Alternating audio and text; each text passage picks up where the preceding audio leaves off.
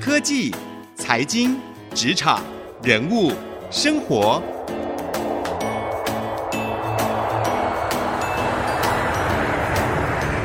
创意领航家。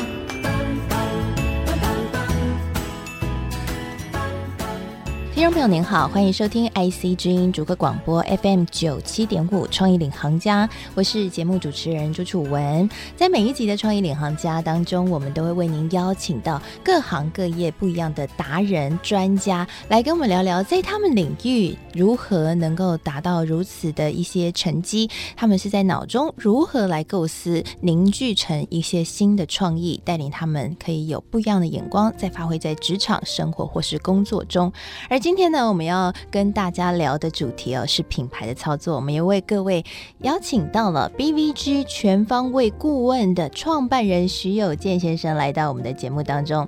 提到徐有健，先跟大家来介绍一下哈。他呢，从一开始设计起家，后来转行销之后呢，一步一步的创办了自己的公司，在二零一七年创办公司之后，第一年的营收就做到了千万规模。如今呢，两年的营收加起来已经破亿规模了。而他一个月帮客户操盘的金额大概有三千万左右，而知名的客户包括像是中租、永丰，以及呢像水跟肉干、同源有机这些，在网络上面可能大家都听过的这些品牌，都是他的客户。而他。如何从一个单纯的行销的位置，慢慢的一步一步的创办公司，甚至现在所掌舵的这一间顾问公司，不只是帮客户行销，甚至还给客户数位转型的营运策略呢？今天来节目当中，我们就要请徐有健先生来跟我们解密一下他的品牌操作心法。我们一起欢迎 Ken。Hello，Ken。Hello，我是 Ken。还很开心啊、哦，邀请你到节目当中哦。那其实我觉得你的经历很特别，像我们节目一开始介绍的，你是从设计起家，对不对？对。然后一步一步的从设计跨到行销，然后到后来开始建立了自己的公司，就是 B B G 顾问。当然，你在这个领域已经很久了，十四年之久。那在网络电商圈，大家都知道你的大名，也常常受媒体报道。还是很特别，因为一个设计起家的这种训练的思维，跟后来现在你所做的就是行销和营运企划，帮客户甚至是老板解决整个公司营运问题，是差很多的。你那个时候是为什么会一步一步走到如今？然后你是怎么转换这些不同角色的？其实我觉得最重要一开始是心态上就不是一个很。想要走单一方向的人，嗯，所以我就一边在做设计的时候，我就一边在看不同的相关的东西。那我曾经也有摸过一阵子城市，城市我觉得就是帮我训练逻辑了，嗯哼哼，对。那当然我也是希望它可以跟我的设计做结合。那我觉得设计做结合最快的方式可能是行销，所以我那个时候就是开始去学写企划，然后去跟客户提案。我就是很常就被大家讲成就是我就是那条龙。就从头做到尾。哦，一条龙，那条龙，我就从提案开始，嗯，然后提案完了以后，设计也自己包，包完以后，然后还去监工，嗯，然后譬如说一个活动行销案，那我就从设计提案，然后到监工这些全部都一次，就全部都一起做完。嗯、在这些上面，我就是每一次都是在学习不同的东西。对，嗯、在做企划的时候，我就觉得说预算分配是一件很有趣的事情，嗯，所以我就开始磨预算。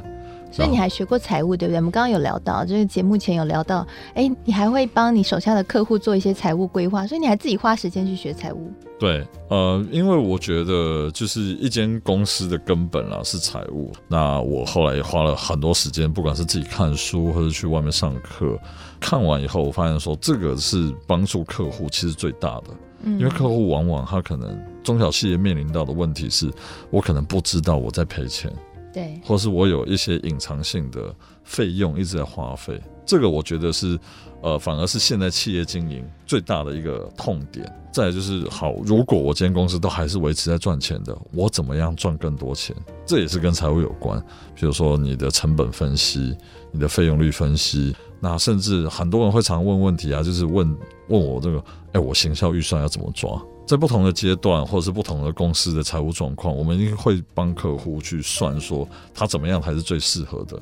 那我先有了预算以后，我后面要想创业就简单了。所以，其实你是帮许多台湾的中小企业来进行一些在电商上面的推广，或者是在品牌的建立，甚至是营运啊，怎么样可以让自己转亏为盈，然后可以在市场上面跟这些大品牌来做竞争。所以品牌操作你已经也有很多年的经验了，对不对？其实品牌操作真的很不容易，尤其你手上都是中小企业的品牌。现在很多年轻人想创业，也是很一心梦想创立自己独有的品牌哦，把自己的想法都灌注在品牌里面，可是就很不容易啊，因为很容易失败。市面上品牌这么多，你是怎么样去帮这些客户做经营？其实一开始我们还是会先去看说他在哪一个分类，然后再来是，其实我觉得我们手上了这些年刚刚讲的品牌，除了原本既有的大牌子，后续的这些在网络上变很知名的这些牌子，他们有一点我觉得是最重要的，就是专注。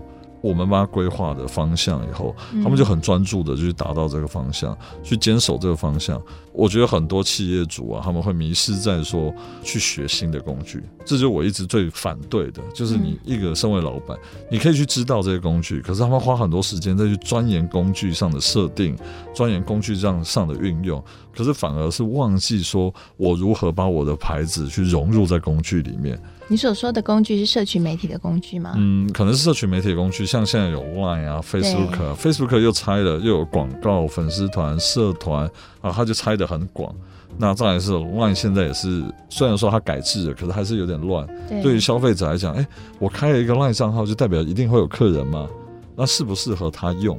对，嗯、那甚至我常常会跟他们讲说。其实应该先回去去思考，说我的品牌到底要带给客户什么价值？嗯，我到底要带给客户什么？其实最害怕的就是我们常碰到的客户，就是他的品牌是讲不出来特色，所以我会前面都会花一大呃蛮多的时间，除了帮他从财务分析这些分析完了以后，我们帮他去找到他品牌的特色。呃，我有个客户很有名，水跟肉干。嗯，那你就会说市面上肉干这么多啊？对，对啊，那我要找什么切角？那我们就去帮他研究，帮他看其他竞争对手啊，呃，比较有名的快车肉干、千祥肉干这些牌子，那他们可能是机械化或是代工厂做出来的肉干。对，那水跟肉干有一个最大的特点就是，哈、啊，它是手工，它强调它自己做，那我们就去把手工这点放大。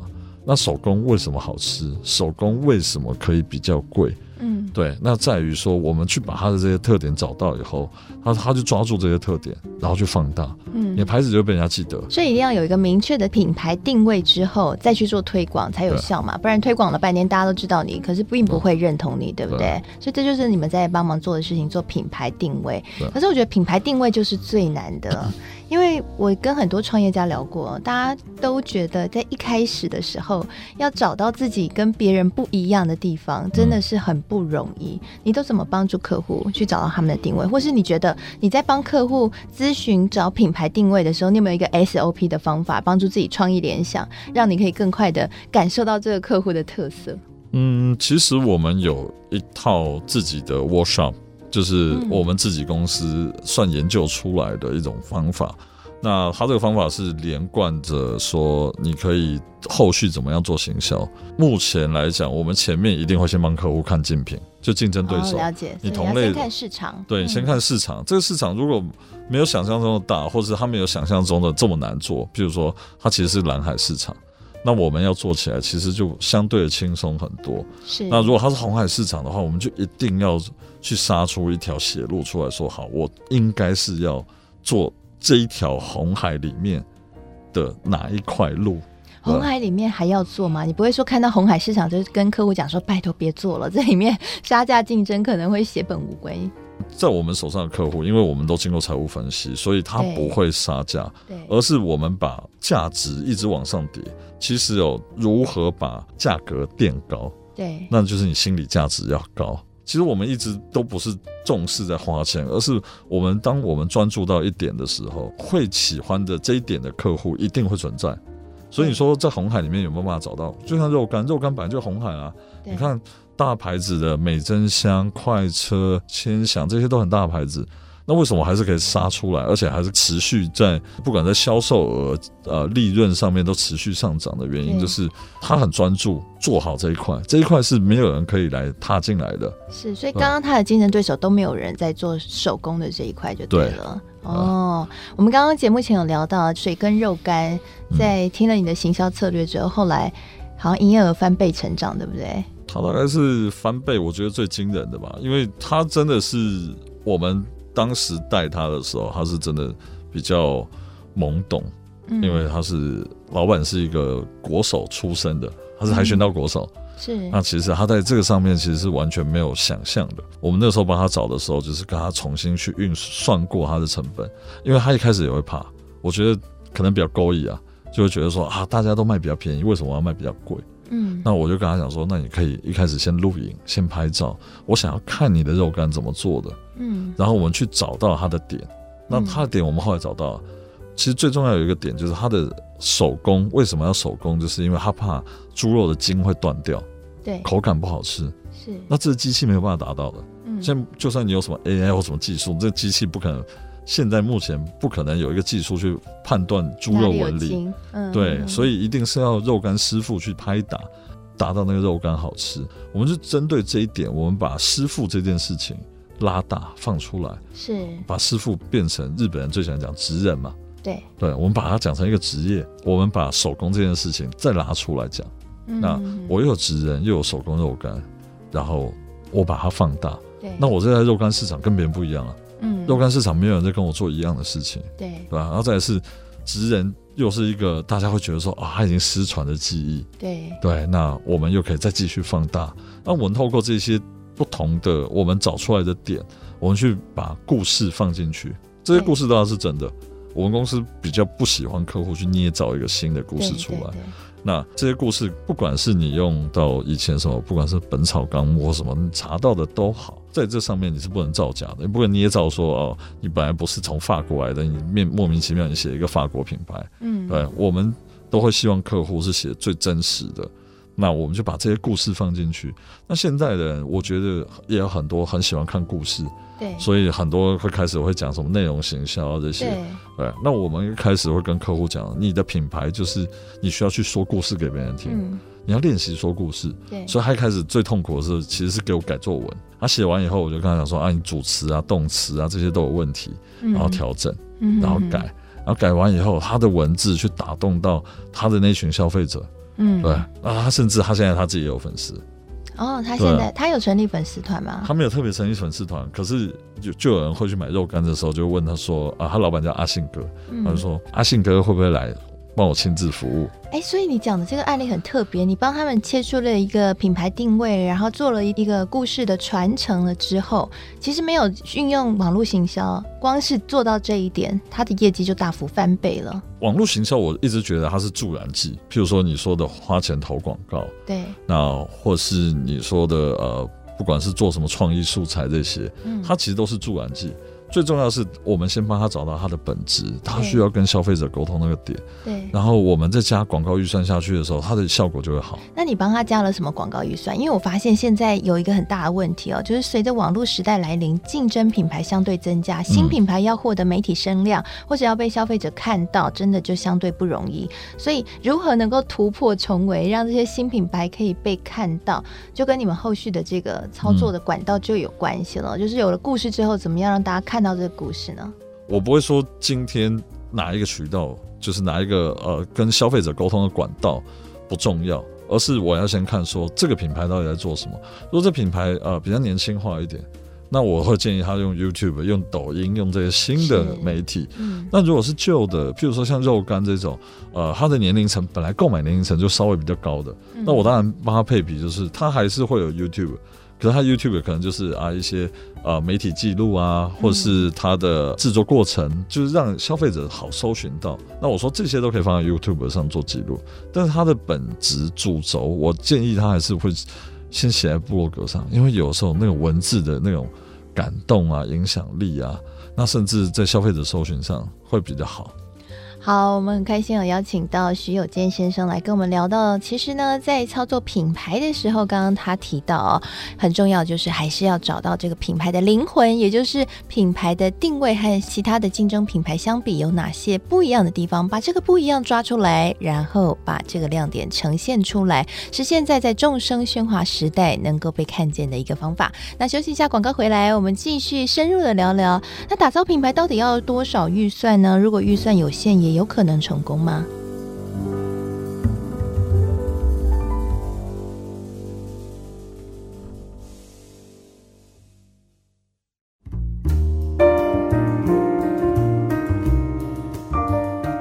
回到创业领航家，我是主持人朱楚文。今天我们的节目当中邀请到了 BVG 全方位顾问的创办人徐有健，来到节目当中跟我们聊聊他操作品牌的经验。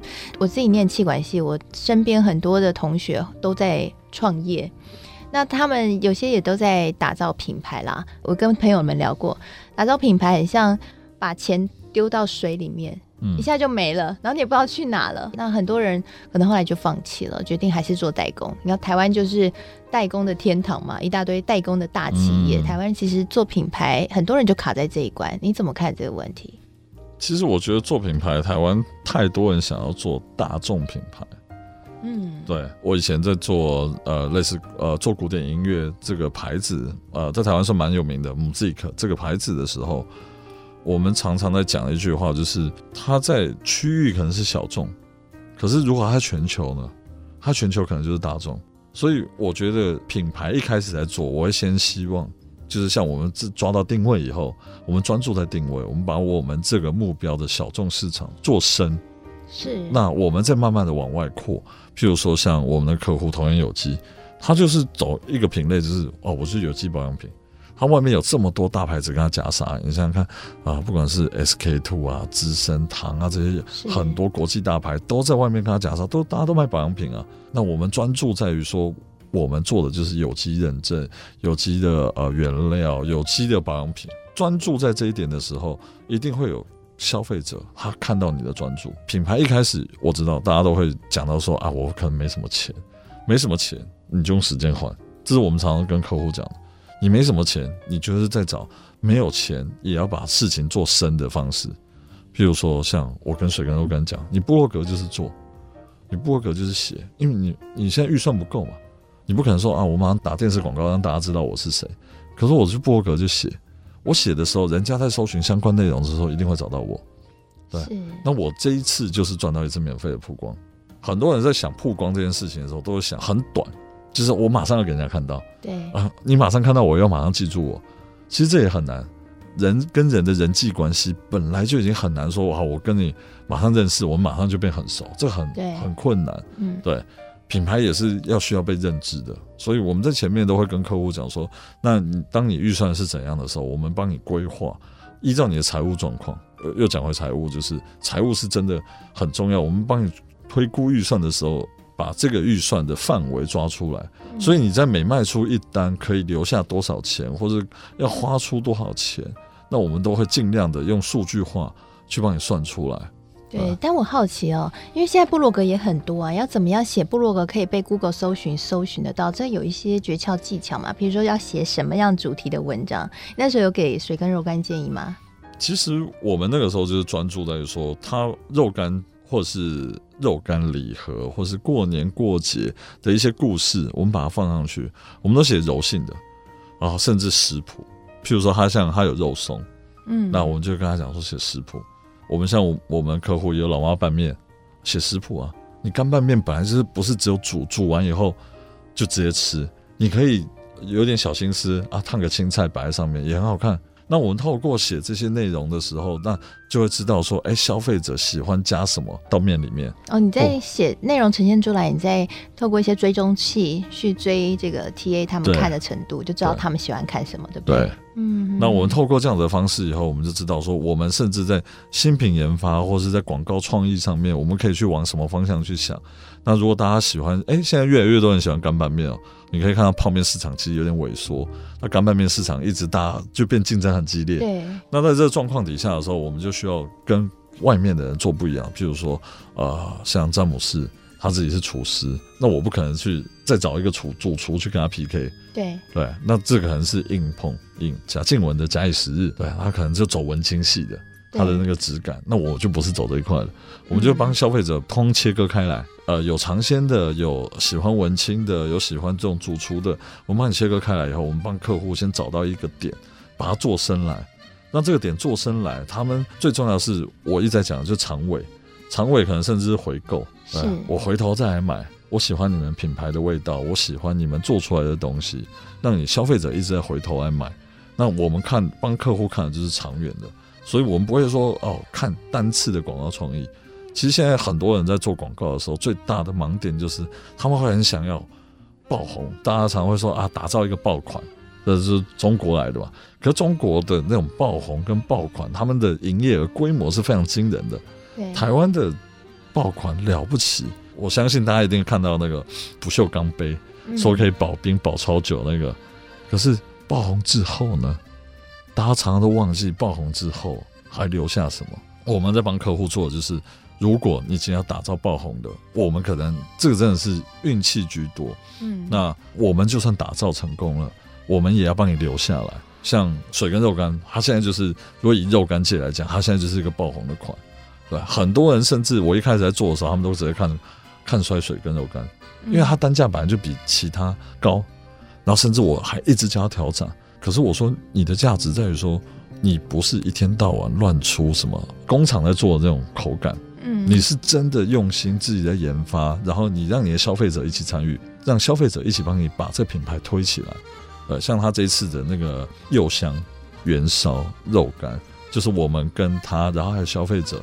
大家一起试吃出来的口味，那消费者参与到以后，他会觉得说，这品牌我会更加深印象，因为我也有一份在里面的感觉。嗯哼哼，你就会变成铁粉了。对对。那所以你说他的预算是真的很多吗？大概请媒体公司抓了一下，他预算大概在肉干所有肉干花的预算里面，他去年了不起排名在第九名而已。嗯哼，对，可是我相信它的营业额跟利润一定是高过于这些牌子很多，因为最大最大的目前我听到的第一名的大概是在在两亿左右，对，那以他的状况来讲，他已经不差这些。我们让他的广告费用花费其实是不高的，嗯，对，但他专注在他的牌子上。嗯，好，今天呢很高兴可以邀请到徐有健来到节目当中跟我们分享哦。刚刚他提到了在行销预算上面，虽然很多中小企业都担心品牌的行销预算可能会很高，但事实上如果能够聪明的去操作品牌，